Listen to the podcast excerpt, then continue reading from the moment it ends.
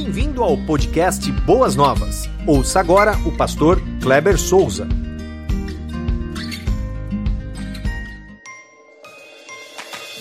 Trazer uma palavra nesta manhã, debaixo do tema cuidadoso ou indolente? Cuidadoso ou indolente? Indolente vem da palavra indolor, aquele que não sente dor. Via de regra, associamos a indolência ao preguiçoso, de fato é. Mas a ideia é o insensível. O mundo está caindo, ele precisa tomar alguma atitude, precisa ser vigilante, precisa ter mais atenção, é, precisa ir para o mercado de trabalho. Ele é um indolente, ele é um preguiçoso, ele é um insensível. Quero alertá-los nesta manhã, debaixo desse tema, e me veio aqui à mente uma história interessante, em que a aplicação é que precisamos ser cuidadosos e não indolentes, todavia não podemos ser radicais no que se refere ao aprendizado e à aplicabilidade da palavra de Deus, nem tampouco é, insensíveis, levando a vida assim meio que de qualquer maneira no sentido espiritual. Então conta-se que um pastor muito extremado ah, nos seus ensinos e na sua prédica, na sua forma de pregar. Naquela manhã ele estava trazendo o estudo ou a sua forma de pensar de que o crente não deve participar de nenhum tipo de festividade. E ele era incisivo, e ele era carregado nas suas palavras, pesado bem radical, ele dizia: crente não vai em aniversário, crente não comemora aniversário. Irmãos, crente não tem que ir em casamento, bodas, 15 anos, crente não tem que participar de nada disso. Aí alguém levantou assim: Mas, pastor, Jesus foi no casamento, mas ele não deveria ter ido. Não podemos ser radicais na aplicação da palavra tão pouco insensíveis, como se o patamar que chegamos, o nível que atingimos, é bom o suficiente e não tem mais nada a galgar ou ir além. Sempre tem.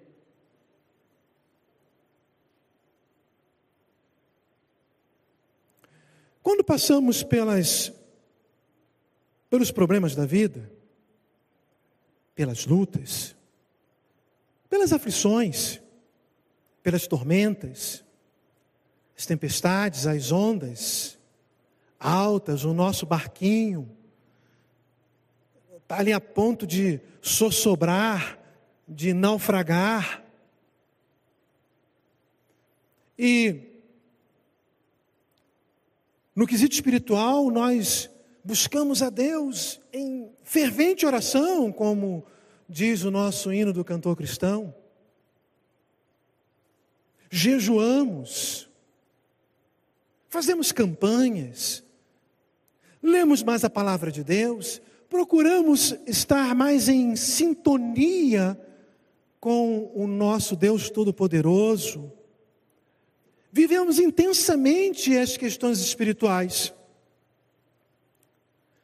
Quando aparentemente chegamos num porto seguro das nossas vidas, um mar de almirante, como diz a Marinha, ou um céu de brigadeiro, como se diz na aeronáutica, céu lindo, sem vento, tranquilo para voar, um mar sem ondas, maravilhoso para navegar. Via de regra, relaxamos.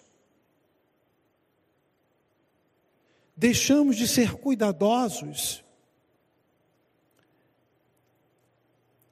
E às vezes, é, é, de forma propositada ou não,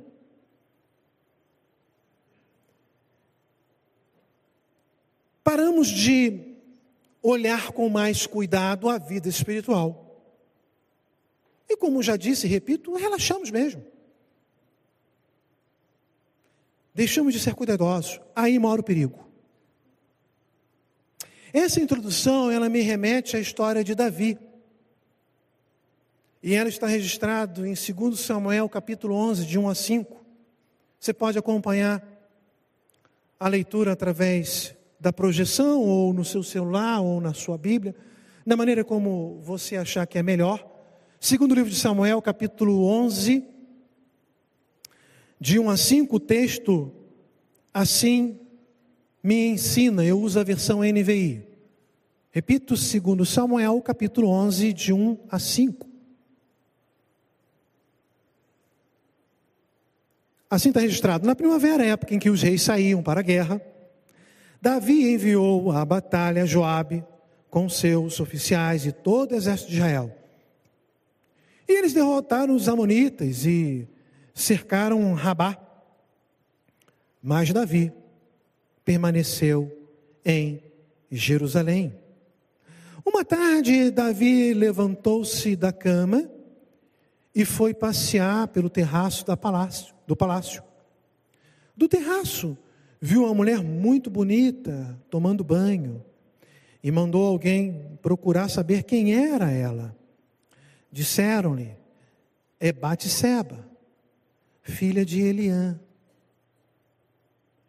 e mulher de Urias, o Itita. E aqui o texto não diz, esse texto aqui não diz, mas ela é neta de Aitofel. Por que, que eu estou dizendo isso?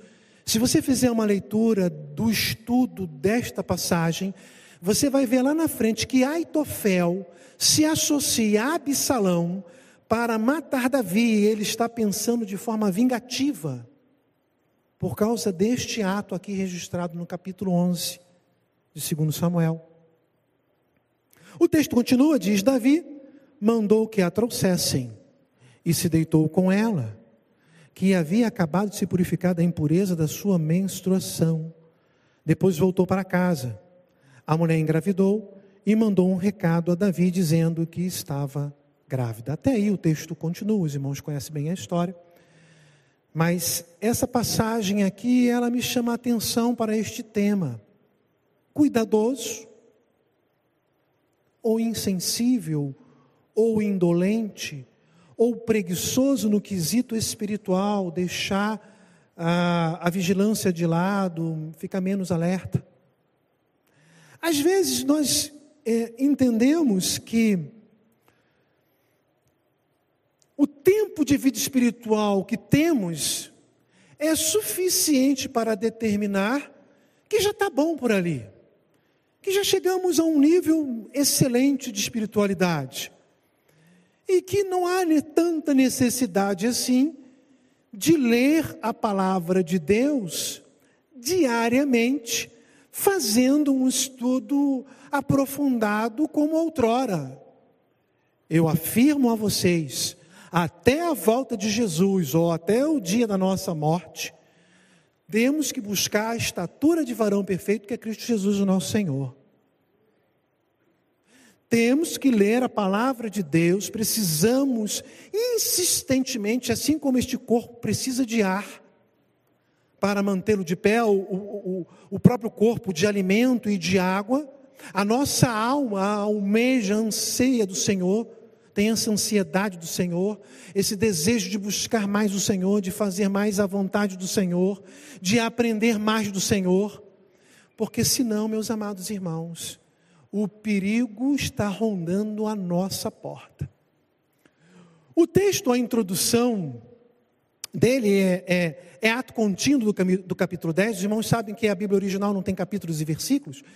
Ela, ela veio para facilitar a, questão do endereço, para achar, para achar ali a localização do texto.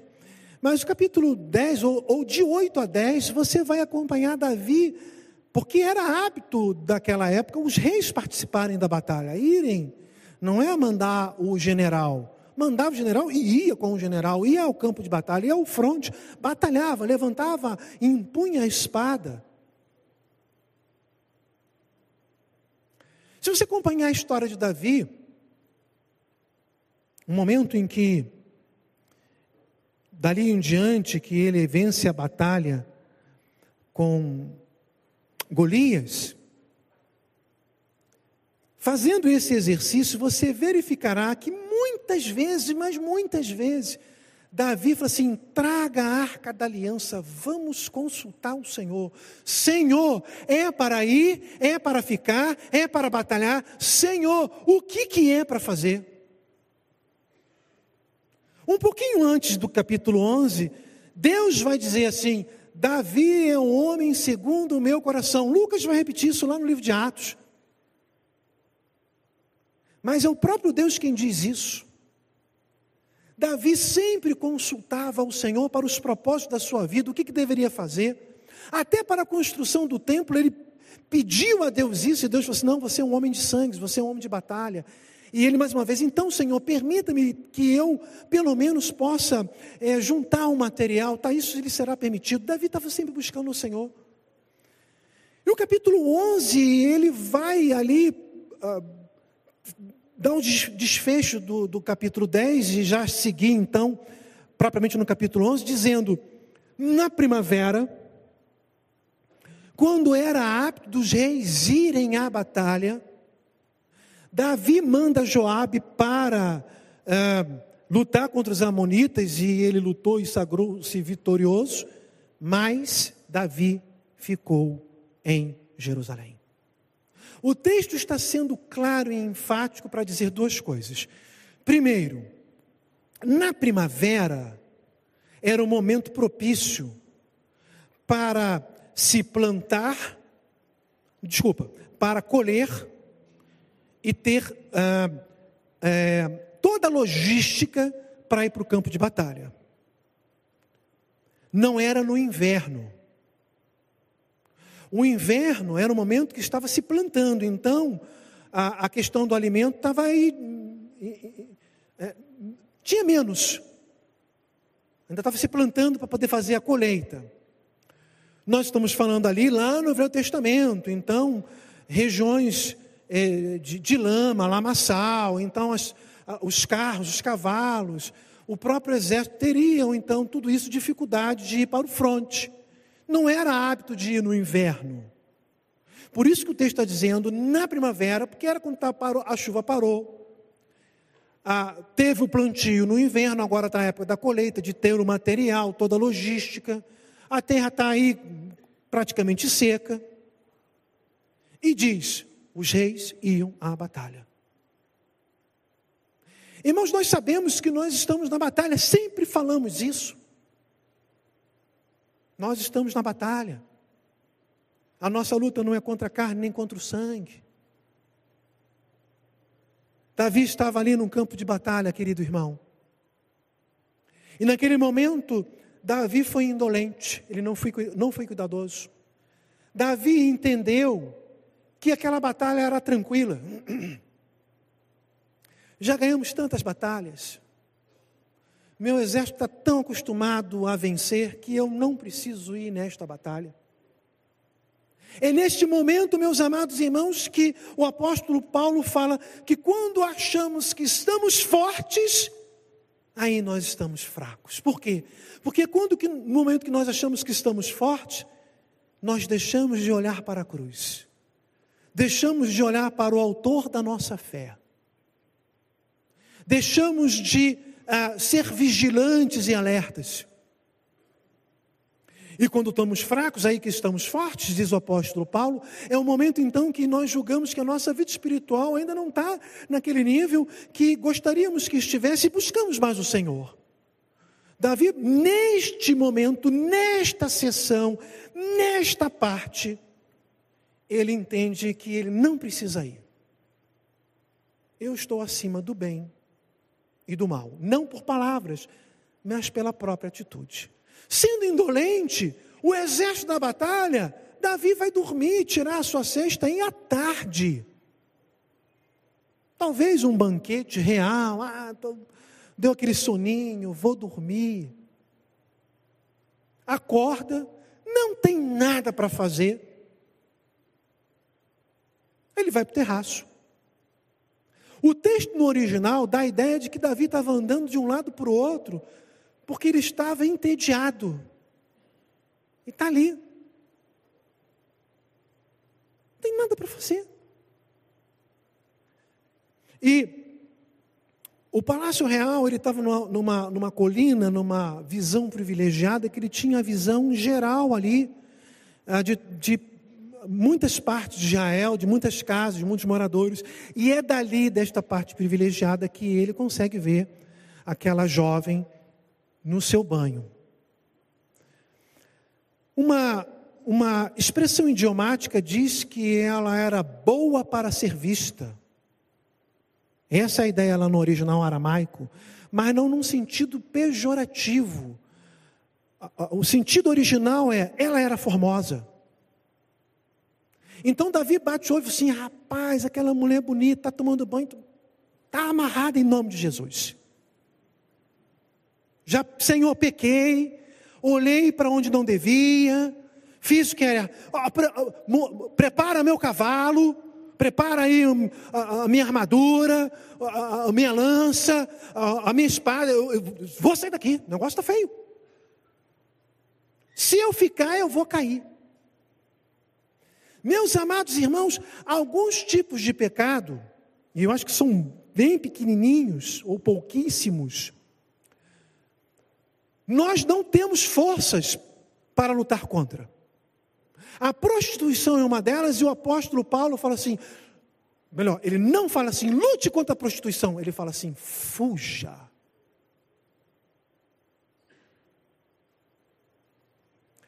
Davi não quis fugir. Davi viu, aquilo alimentou seus olhos, a iniquidade foi gerada, e Tiago diz que o pecado gerado leva à morte, concebe a morte. Davi, não satisfeito, falou assim: Eu sou rei. Meu exército está lá, aí está vencendo, está tranquilo. Chame ele já tinha a intenção maldosa no seu coração e na sua mente. Ele já sabia o que ele queria fazer. E ele fez exatamente o que o seu coração desejava, o que a sua carne desejava. Davi não foi cuidadoso, Davi foi indolente, Davi foi insensível com relação ao pecado. Muitos crentes estão insensíveis com relação às lutas, às batalhas, ao pecado que fica batendo na nossa porta querendo entrar.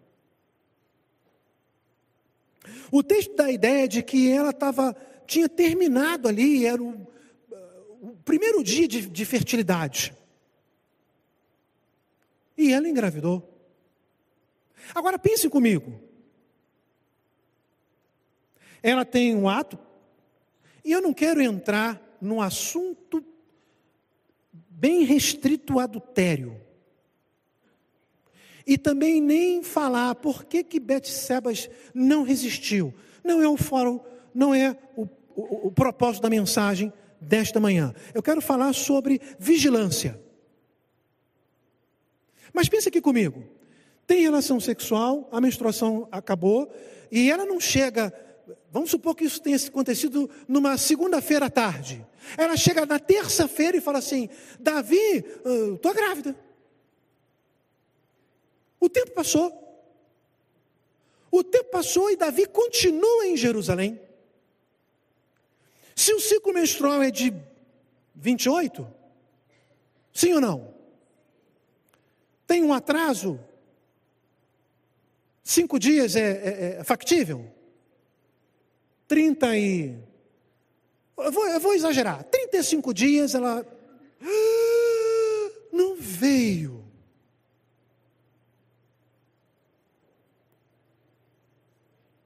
Davi está tranquilo, absoluto. Fui lá, cumpri com a obrigação de macho. Obrigação de macho, não de crente, né? Não deturpem aqui a minha, meu pensamento. Está tranquilo, não, nunca iria imaginar que o que aconteceu, aconteceu. O Davizão, meus queridos irmãos, não ficou satisfeito quando ele ouviu essa notícia. Ele falou assim: como que eu vou sair dessa enrascada? Sabe por que, que Davi pensou assim? E é claro que o texto não diz, é, é a minha leitura. Porque, como rei, cercado de profeta, Natan e sacerdote ali, que eu não vou lembrar quem era da época, Samuel. É, ou ele conhecia por lei, ou falaram para ele que o adúltero e a adúltera teriam que ser apedrejados. A lei determinava morte para ambos. Davi era rei. Davi pensou em algo, não foi cuidadoso, foi insensível, para que ele pudesse remendar o ocorrido. Meus amados irmãos, primeiro ponto de alerta: não pequem. Não pequem. Sejam vigilantes. Sejam vigilantes. Não pequem. Segundo ponto que eu quero alertá-los. Pecou, recorram àquele que pode perdoar o seu pecado. Não alimente mais o erro cometido. Não, os irmãos não devem cometer o pecado. O crente não tem licença para pecar. O crente não tem permissão para pecar. Não é porque nós sabemos que este corpo ainda tem a inclinação para o mal e para o erro, que nós temos permissão. De vez em quando vai lá e, não, eu posso ir lá no fruto da ciência do bem e do mal. De vez em quando eu posso ir lá ainda no jardim do Éden. Não pode. Mas primeiro João diz: se porventura pecardes, confessem.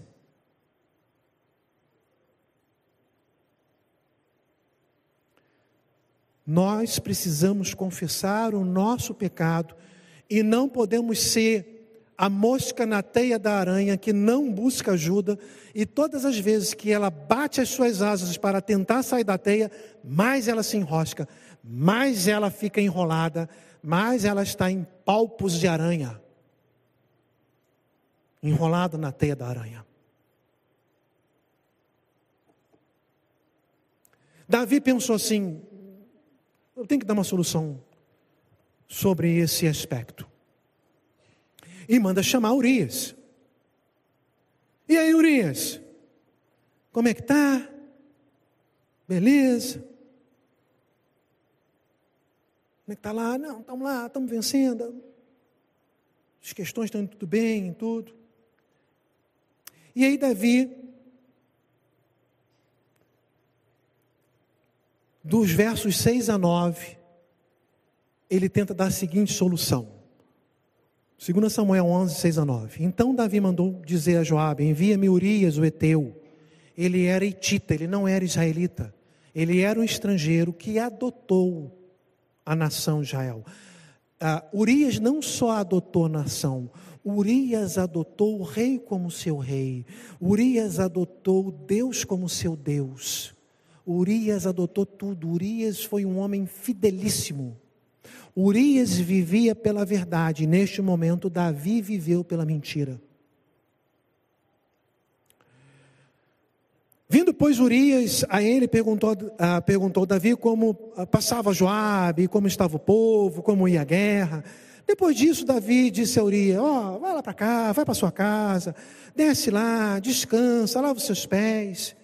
E o texto continua: e saindo Urias da, da casa real, logo lhe foi mandado um presente da mesa do rei. Porém, Urias se deitou à porta da casa real com todos os servos do seu senhor e não desceu à sua casa. O pensamento de Davi é o seguinte: ele está no campo de batalha há muito tempo, está com saudade do lar, é, tem as necessidades de marido, vai chegar em casa, vai se deitar com a esposa, vai voltar para o campo de batalha, pronto, solução. Está é tudo resolvido. Vamos dizer que o filho é dele, porque ele se deitou quando ele tinha que estar no campo de batalha, e eu mandei trazer e vou ali para ele para casa. E Urias não fez isso. E Davi tomou conhecimento disso. E parece-nos que Deus, e evidentemente que é Ele, fica querendo nos mostrar assim: olha, não é aí o caminho. Estou te dando aí mais uma oportunidade para você fazer a sua confissão. Estou te dando mais uma oportunidade para você corrigir a sua rota. Não entre nessa rota, que essa rota é rota de colisão. Crente gosta de entrar em rota de colisão. Crente gosta de andar no limiar. Crente fala assim, aqui é o abismo. Eu sei que aqui é o meu limite. Os irmãos estão olhando assim, o pastor vai cair. É exatamente isso que vocês fazem. Daqui a pouco daquela escorregadinha. Ah, Senhor, caí, mas por que você foi na beira do precipício? Não tem necessidade de brincar com um perigo. Não tem necessidade de brincar com um pecado. O crente tem que ser vigilante. Davi então falou assim: eu, tenho que pensar em alguma outra coisa. Então, esse primeiro ponto eu disse aqui é verdade versus a mentira. Porque Urias foi autêntico, Davi foi mentiroso, foi ardiloso, porque ele queria que ele se deitasse, o marido com a esposa, e aí falou assim: engravidou ou não engravidou? Ela já está grávida mesmo. Ele vai ser o pai, está tudo certo, resolvi o meu problema. Irmãos, vamos botar essa suposição ou essa hipótese como verdadeira, ou, ou como tivesse ocorrido. Ok? Urias fala assim: Ah, Davi, que bom, eu estava com a saudade da minha esposa. Minha esposa é nova, é bonita, eu amo tanto a minha esposa. Eu vou lá cumprir com a minha obrigação de marido e volto para o campo de batalha. Não, tudo bem, vai lá. Ele vai lá, se deita com a esposa. Ele é a esposa dele, ele não está fazendo nada de errado. Marido e mulher. Mantém relações com ela e volta para o campo de batalha. Quando ele voltasse, Tá? Nessa hipótese, sendo que, a hipótese que aconteceu, vamos supor. Quando voltou, ela falou assim: Oh, estou grávida, oh, que bom, nosso filho e tal. Ele está feliz. Eu pergunto aos irmãos diante de Deus: Davi consertou o seu erro diante de Deus? Irmãos, quando nós queremos remendar o pecado, achamos que achamos solução e Deus está lá no céu batendo na cabeça: que coisa feia que você está fazendo? Por que você está seguindo esse caminho? O crente precisa ser vigilante 24 horas por dia, porque o pecado está na porta batendo. Charles Randall Spurgeon, um príncipe dos pregadores, ele disse que a pomba tem tanto medo, temor da águia, que num voo, quando ela percebe apenas uma, uma pena de uma águia solta, ela já bate em retirada para o outro lado. E o príncipe dos pregadores, ele disse que o crente deve agir assim com relação ao pecado. Não o pecado em si, mas a sombra do pecado tem que ser suficiente para o, para o crente falar assim: eu não quero estar nesse ambiente, eu quero sair daqui. Porque minha vida, a minha vida está em consonância, é uma vida de vigilância, é uma vida que quer agradar aos olhos do Pai, aos olhos de Deus. Mas muitos são insensíveis, e Davi continua ainda na sua insensibilidade. E agora vai para o segundo momento que eu chamei de fidelidade versus infidelidade. Segundo Samuel 11, de 12 a 13, Davi não satisfeito, ele, ele chega para Urias e fala assim, demora-te aqui ainda hoje e amanhã eu vou te, te, te mandar embora. Urias, pois, ficou em Jerusalém aquele dia e o seguinte, e Davi o convidou e comeu e bebeu, ou seja, Davi falou assim, eu vou embriagar esse menino. Aí ele volta para casa, tem relações com a esposa, afinal de contas é a esposa dele, e eu digo: o filho é seu, resolvi o meu problema. Davi foi infiel, Urias não foi para casa mais uma vez, porque Urias, o Itita, agora israelita, porque ele adotou a nação, ele adotou Deus, ele adotou o rei, adotou a nação, mas ele adotou os preceitos, ele adotou os estatutos, ele queria fazer tudo que era de acordo com o rei, com a nação, com os princípios ah, legais, tudo certinho. Ele não foi, ele falou: não é certo. Ético, moral, ele estava coberto e alinhado, como se diz na vida, na vida militar. Ele estava certinho. O texto não diz, mas me parece que Davi ficou com gastura. Mas que cara enjoado, teimoso, que não quer, então tu vai morrer. Davi, olha, olha a maldade, eu chamei aqui de coragem versus covardia. Olha o que Davi fez. Davi só não mandou ele para o campo da batalha para ele morrer. Ele escreveu uma carta, botou o selo real e falou para Urias: leva a sua sentença de morte, conquanto não foi isso que ele falou, mas era essa foi a atitude de Davi, leva a sua sentença de morte e apresenta a Joabe.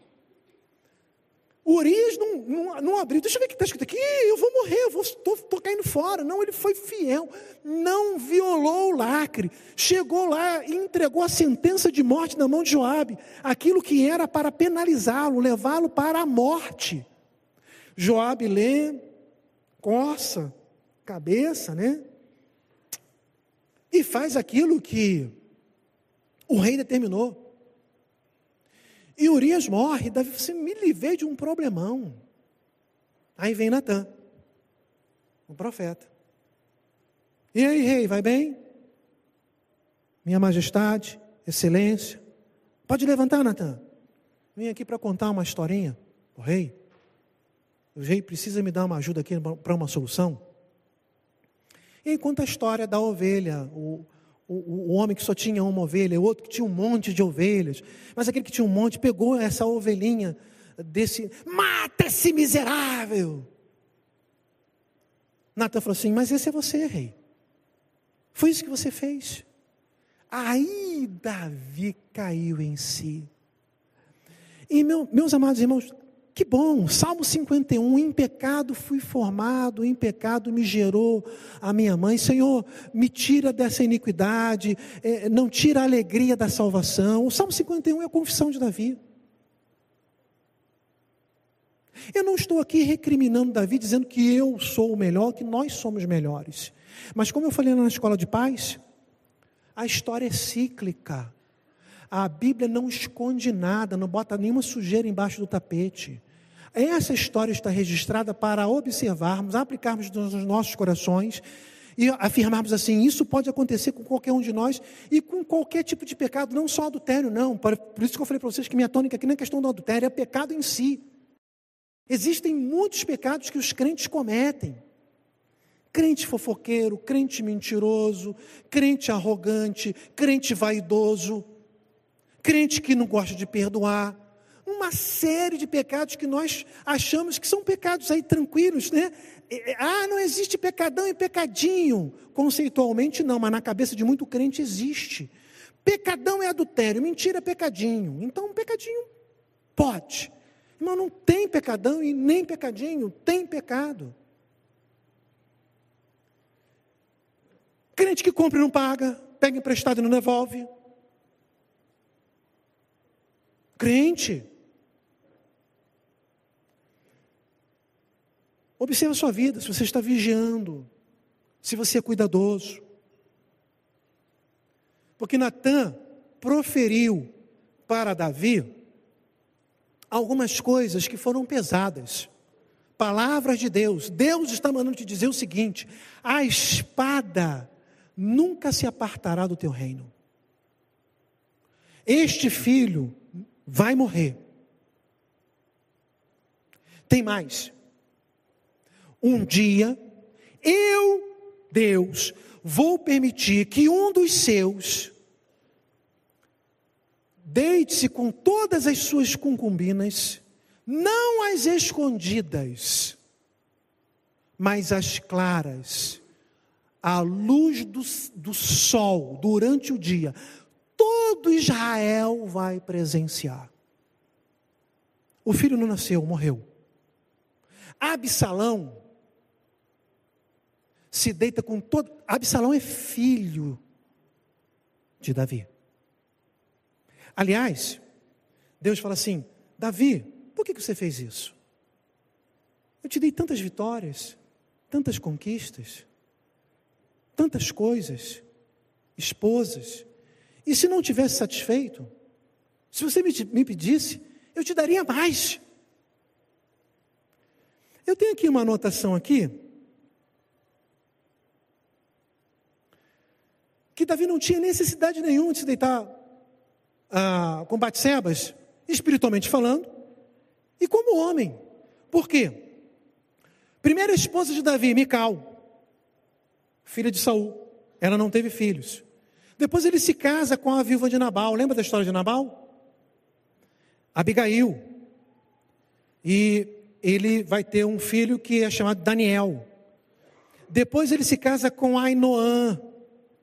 E Aminon é filho de Davi com Ainoã. E Aminon, ele se apaixona pela sua meia-irmã Tamar. E violenta Tamar e desonra Tamar. E Absalão, que é irmão, pai e mãe de Tamar e meio-irmão de Aminon, vou matar esse miserável. E desonrou. Mas ele, alguma coisa aconteceu que há uma perseguição, ele foge. Depois o rei manda voltar. Quando ele volta, ele mata Aminon. A espada não foge da casa de Davi. O pecado, meus amados irmãos, é isso que, vocês, que eu quero que vocês entendam o que eu quero falar com isso tudo. O pecado traz consequências.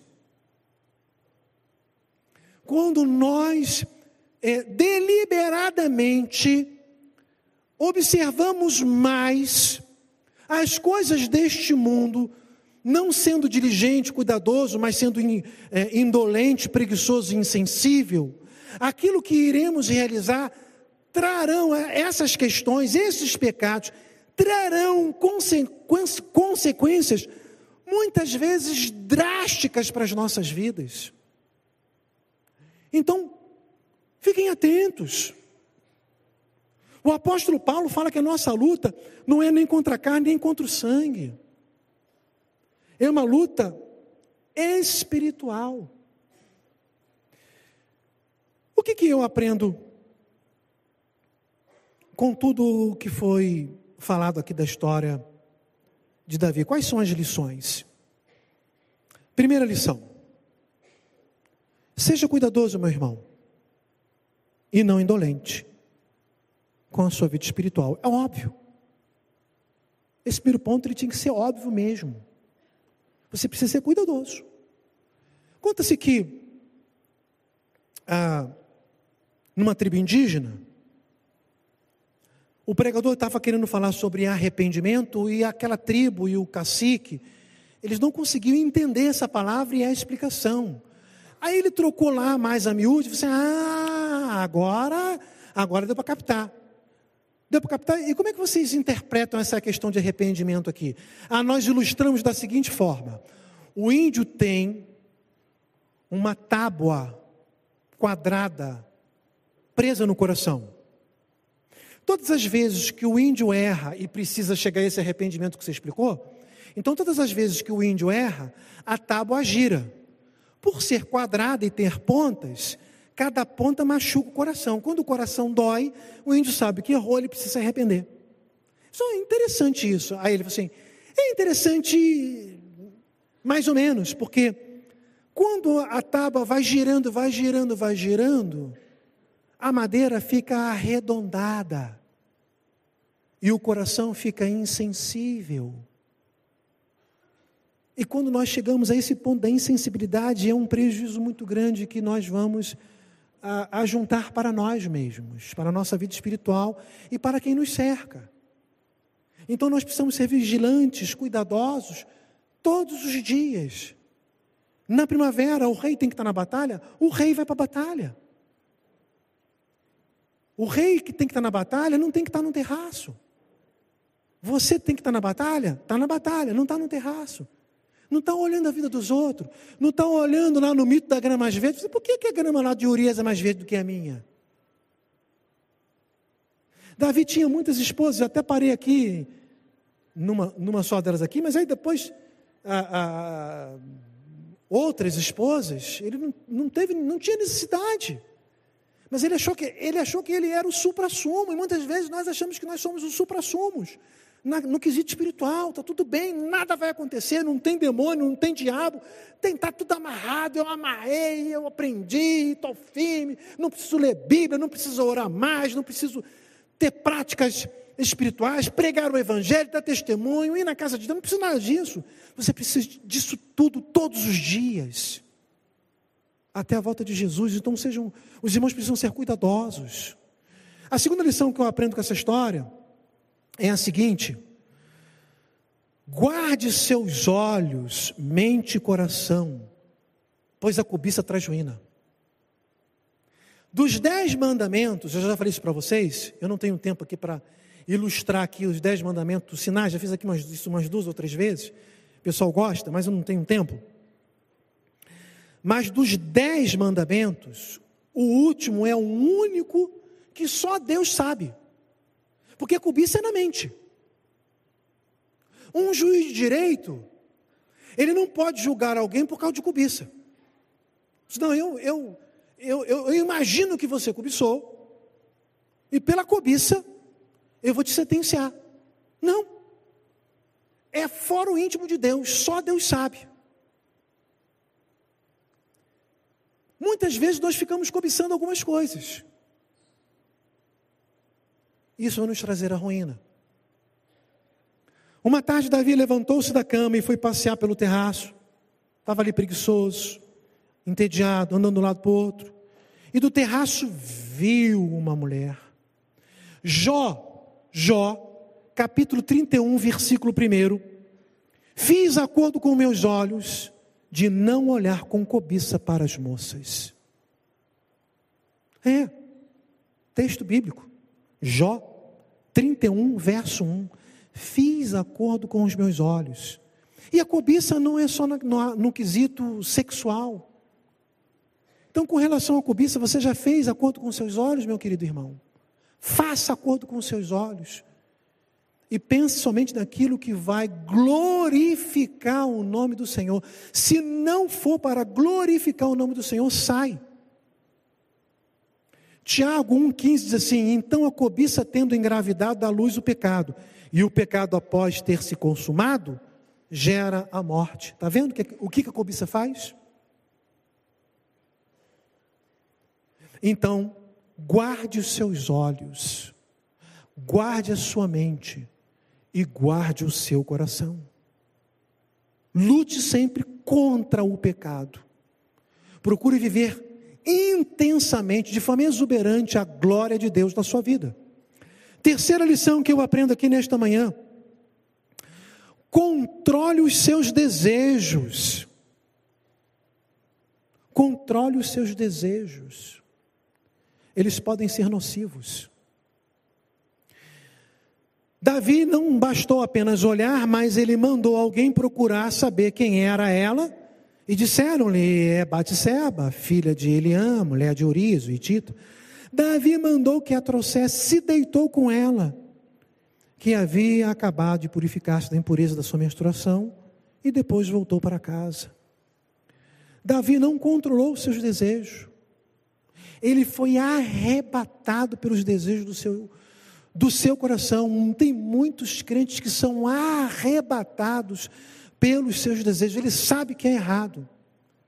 Meus amados irmãos, quando nós cometemos pecado, você acha que Deus está do céu olhando e falando assim: olha, meu filho, que coisa boa que ele está fazendo.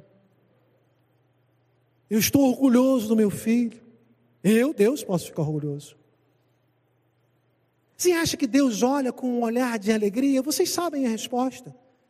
Deus se entristece com cada momento de pecado em que nós vamos nos debruçar e vamos dar vazão aos nossos desejos, aos pensamentos maléficos, às coisas ruins, aquilo que não vem edificar o reino de Deus, o meu irmão, a igreja de Jesus, ao meu vizinho, ao meu parente.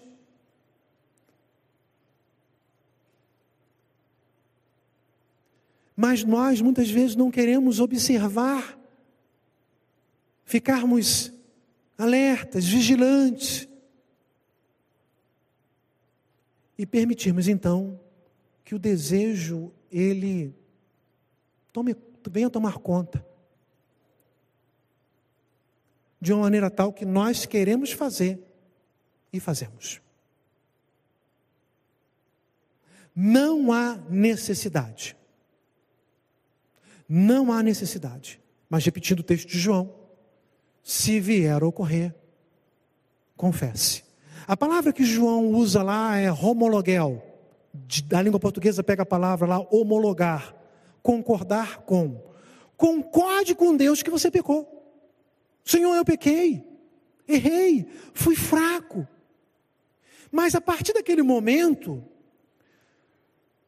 passa a ser vigilante, passa a ser um crente que, que, que vai ser mais estudioso. Não adianta você confessar e ficar indolente no quesito espiritual, insensível, preguiçoso.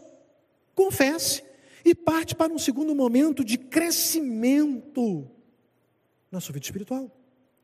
Quarta lição: não trate o pecado com leviandade. Você não tem permissão para pecar.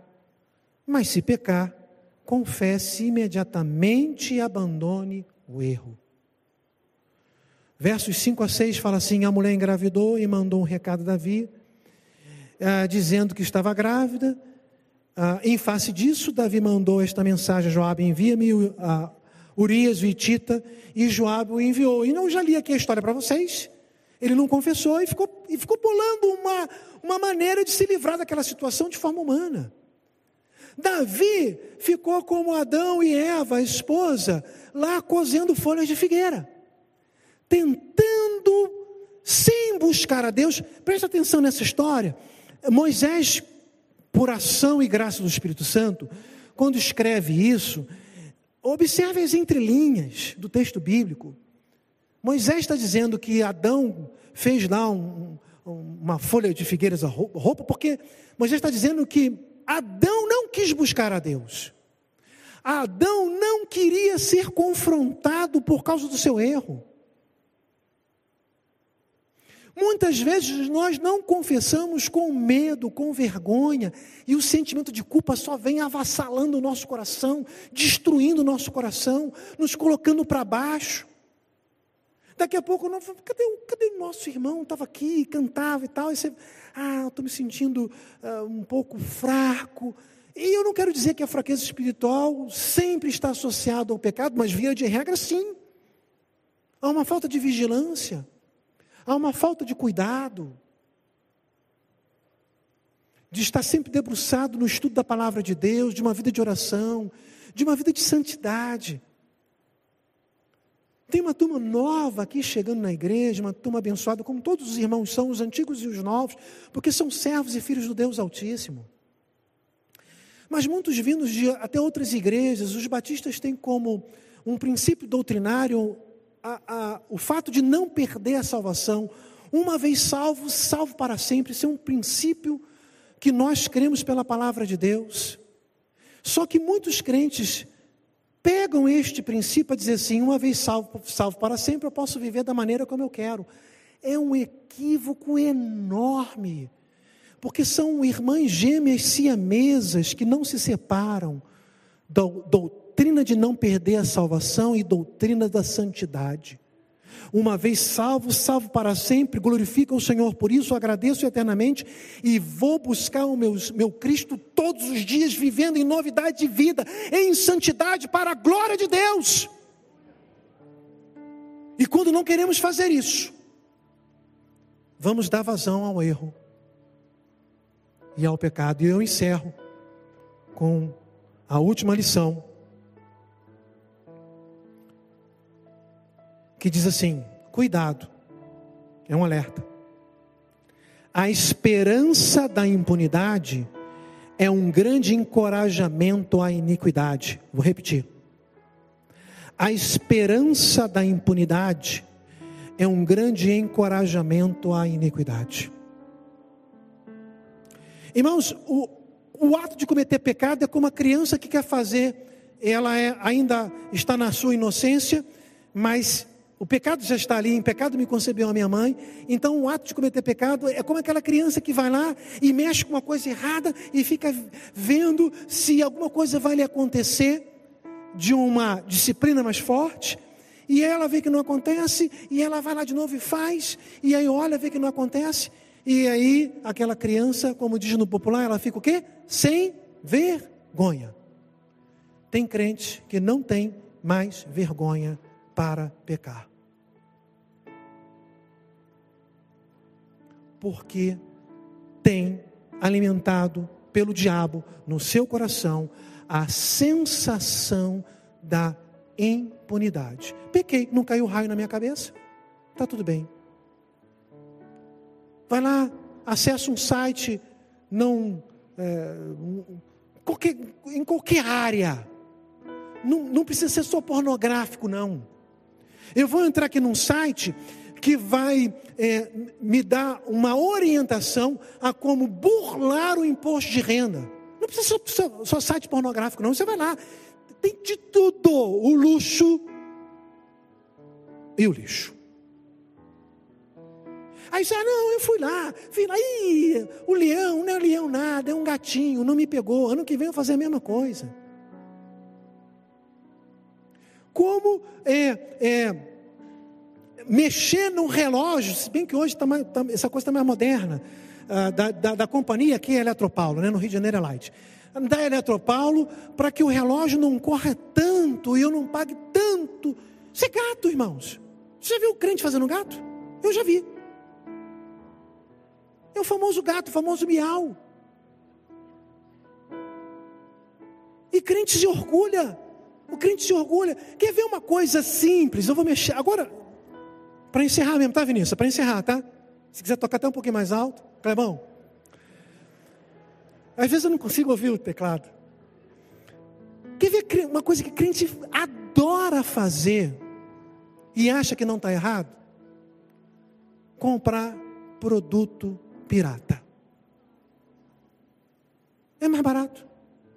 Meu filho, suei, comprei os PlayStation doce. 250 milhões de prestação. O joguinho, papai não tem condição de dar 200, 300 reais. Eu vou comprar o de 15. Tá bom, pai, compro o de 15. Pirata. Crentes alimentando a indústria da pirataria. Ah, e se eu fosse entrar nesse campo aí? Então, cuidado com a sensação da impunidade. você vai responder diante de Deus. Paulo fala assim: prestaremos contas a Deus de tudo o que fizemos. Aí ele arremata assim, ó, ou bem ou mal.